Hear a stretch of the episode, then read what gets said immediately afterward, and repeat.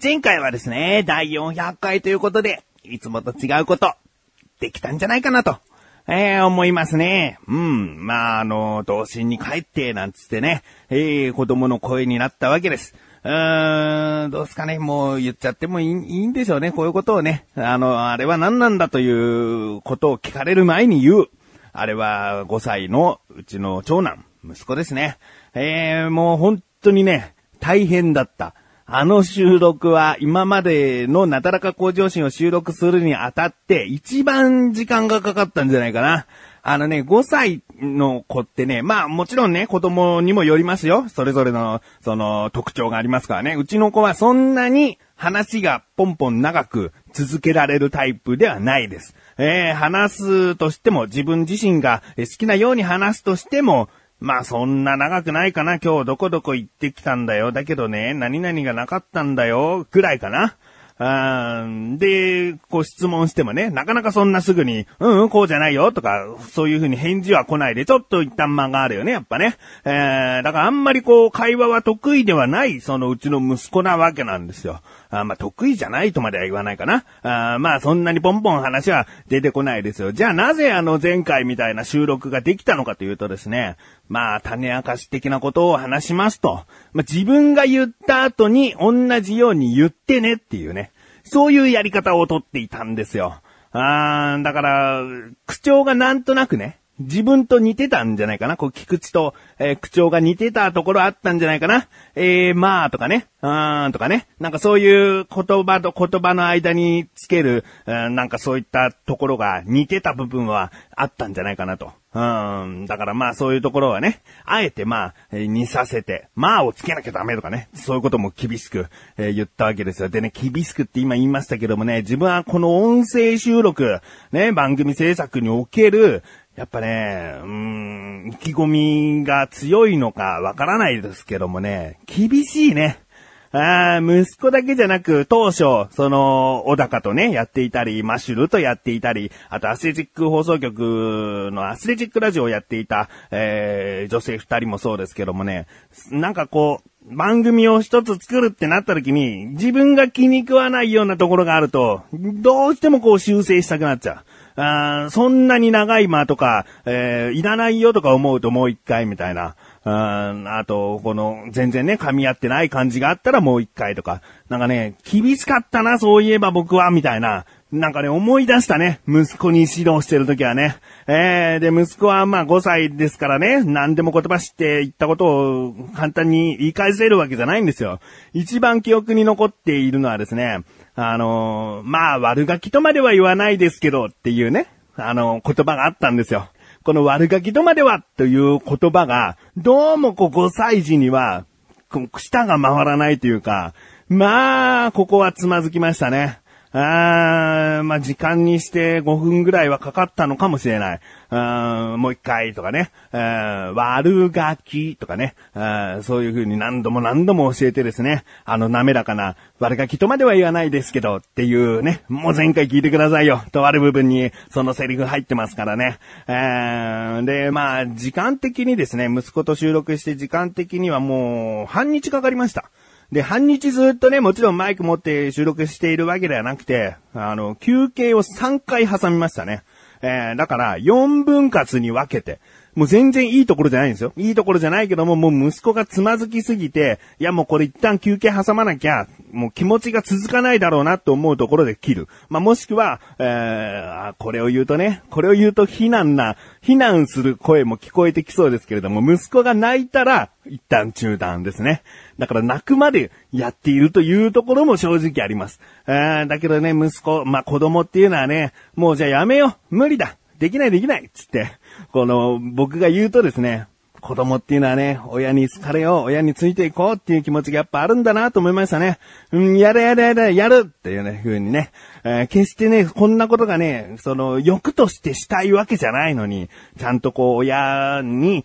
えー、好かれようと、ね、えー、頑張ってくれる親の期待に応えようと子供っていうのはしてくれるんだなとね、改めて思いましたね。えー、だから、もう最後までね、えー、4回に分けて、もう1回ね、昼寝も挟みましたよ。あまあ、そこはね、無理やり起こして収録だぞとは言いませんでしたよ。あ目を覚まして夜ご飯食べて、で、その後に、ほら、最後、ラストスパートだから、つってね、えー、なんとか、やり遂げることができたわけですね。えー、まあ、息子はね、その話をね、聞いてもね、なんとも思っていないでしょうね。えー、ちぎはぎな言葉をこう、単に口に出しているだけですから、えー、まさか父親の初恋の時の話、そして高校生になって振られた時の話を喋らされてると気づくのは、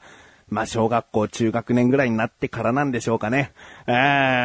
ー、まあ、なんとなく、お父さんの初恋の思い出を知ってるんだけど、なんていう記憶のまま成長するかもしれませんしね。うん。まあ、とにかくこの小さい子は言わなそうなことをあえて、えー、もう大人が喋ってるかのように。だからリアルコナンみたいなね。えー、なんかそんなイメージでね、話をさせたかったんですよね。えー、原付にまたがってね、なんて言ってましたけどね。あんな声で原付にまたがってね、なんていうセリフ出ませんからね、普通はね。あまあ、そういうところと、あと、素直な子供の部分もね、ちょっと出そうかなと思ったのがね、あの、小高祐介とマシュルについて喋っているところ、あそこはもうアドリブですね。アドリブというか、小高はどう思うのって聞いた時の、その音声をそのまま使ってますし、マシュルはどう思うっていうことを、そのまま音声として使っているので、あそこはね、ふっとね、5歳児に戻ったような喋り方、雰囲気を出してましたね。えー、うん。まあ、そんな感じですよ。400回をね、聞いていないという方はね、ぜひ聞いてみてください。いつも通り15分きっかりで終わっておりますので、さらっとお暇な時間がもしあったら、聞いてやってください。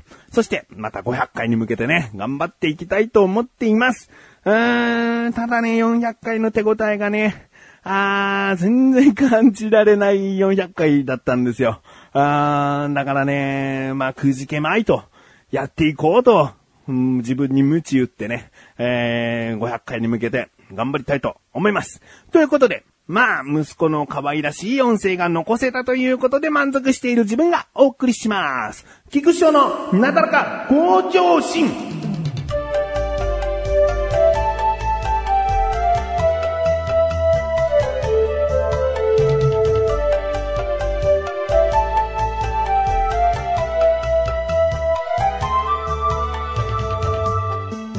日帰り旅行に行ってきました。うん。あの、詳しくはそうだな、クッチレサーラジオ第83回を聞いていただければわかるんですがね、あのー、もともとはですね、自分が虚像恐怖症なんじゃないかという部分からスタートしております。虚像恐怖症というのは大きな像、仏像だったり、仏像じゃなくてもね、馬のこう、オブジェだったりね、えー、人型であればもちろん怖いんですけれども、まあ、いろいろなでっかい像ですよ。あそういった、その、ものが怖いと感じる。自分はこうネットでね、なんかすごいこれはでかいとかね、森の中からニョキッと顔が出ている、その、仏像とかね、そういうものを見るとですね、怖いと感じるんですね。えー、だから何なんだと思って調べたら虚像恐怖症という言葉があると。で、マシュルというね、口でサラジオ一緒にやっているマシュルという男が、この虚像恐怖症を、まあ、こう納得しないというか、この感覚をちょっと分かってもらいたいだけなのに、なんかあんまり理解を示してくれない。もうこれはですね、えー、自分もね、興味がありますから、虚像を見に行こうと。うん、でですね、日本で虚像といえばですよ、世界に誇れる虚像があるんですね。その名も、茨城県にある牛久大仏。ええー、大仏様です。大仏様と言っても、ね、基本的にあぐらかいている大仏様を想像するかと思いますが、牛久大仏様はですね、立っているんです。直立しているんです。高さ120メートル。120メートルですよ。もう相当なね、長さなわけです。高さなわけですよ。ああ、そのね、牛久大仏を生で見に行って、じゃあメガネたまにことこの菊池がですね、どういう反応を示すか、え、見てくれよという、そういったきっかけで始まったんですが、その旅行にですね、もう早速行ってきちゃったわけなんです。うん。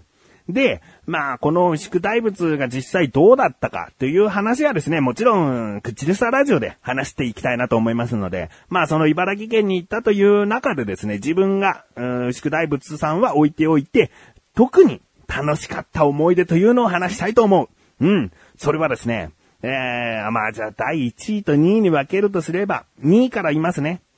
天然氷のかき氷が予想外で食べれた。うん。狙って食べようと思ったわけじゃないんですよ。あの、森屋っつったかな？あの、サービスエリアで一旦休憩しようと、えー、行きの車の時に思って、その森屋というところで降りたらですね、なんかこう、特設ステージっぽい感じで、そのサービスエリアの建物の中に、まあ、登りとかちょっと立ってて、かき氷、天然氷しよう。ね、えー、氷室正月。これはですね、もう栃木の日光かなまあ栃木にあるですね、もう天然氷のかき氷を提供することで有名なお店なんですね。で、この、氷室正月というのは、自分が去年ですね、あのー、日光に行った時に、まあ、これまた日帰り旅行で行った時に、もう、氷室氷月でかき氷を食べようというプランを組み込んで行ったんだけども、もう今日は売り切れですというね。もう、ギリギリで食べれなかったという苦い思い出があったんですよ。そこでたまたま森屋、今回森屋で泊まったら氷室正月の天然氷を使ったかき氷なんですよということでね、食べれると。あー、嬉しいなと思ってね。えー、もちろん買いましたよ。で、食べました。あー、きっとね、氷の味自体は美味しかったんだなと思うんですけどね。削られ方がですね、なんかこう、良くなかったのか、もしかしたら自分がすぐに食べなかったからいけなかったのかね。まあ、写真とか撮っちゃったりとかしてましたから、なんか雪っぽかったんですよね、舌触りが。あ、なんか、雪みたいだ。ふわふわしてる。口の中に入れれば確かに溶ける。な不純物が入っていないとね、あの、溶けやすいですから、これはまた口当たりはいいんですけれども、なんかこう、もっとふわふわ感を味わいたかったなっていうのが正直な感想でしたね。えー、これはですね、氷室正月さんがあれなんではなくてね、きっと氷の削る機械がちょっとなんか違ったんじゃないかなという感じでしたね。でもね、天然氷のかき氷は初めて食べれたということが第2位でございますね。第1位いきます。バドミントンしたんですよ。え茨城県のとある住宅街の公園で、あもうね、バドミントンをしたいという欲求がね、自分はすごく強くて、そのバドミントンセットをね、1ヶ月前ぐらいに買って一緒に神さんとやったんだけども、神さんがあんまり相手にならないから、だからもう、小高祐介はね、まあ、強いことは知っていたので、えー、詳しくはね、横断歩道の生放送でもこのバドミントンの話しますわ。あで、えー、バドミントンをね、小高祐介とマシルと3人で総当たり戦みたいにやったのがまあ最高でしたね。汗びしょびしょになってね。あー、もう最高の汗のかき方もしたし、次の日筋肉痛になるぐらい。ああ、楽しかったね。えー、ということでね、まあ旅行に行って、わざわざ茨城に行ったのにもかかわらずですね、その街の、もうほんと住宅街の公園でね、えー、バドミントンをするというね。えー、まあ茨城県全体的に楽しんだわけじゃないんですけれどもね、いい日帰り旅行だったなと、充実はしたなという、えー、一日でございました。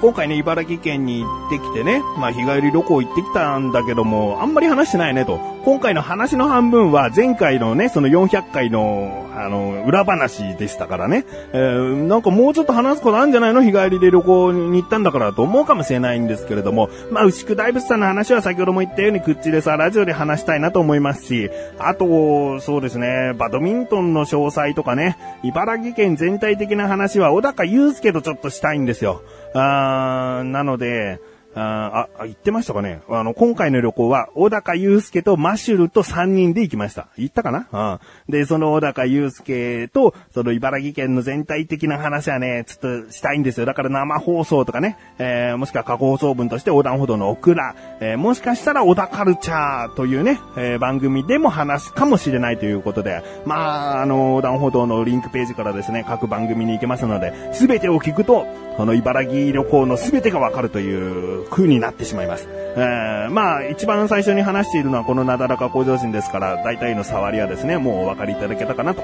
思います。ということで、各番組もよろしくお願いします。なだらか向上心は毎週水曜日更新です。それではまた次回、おいた菊池翔でした。メガネたまにでもあるよ。お疲れ様に。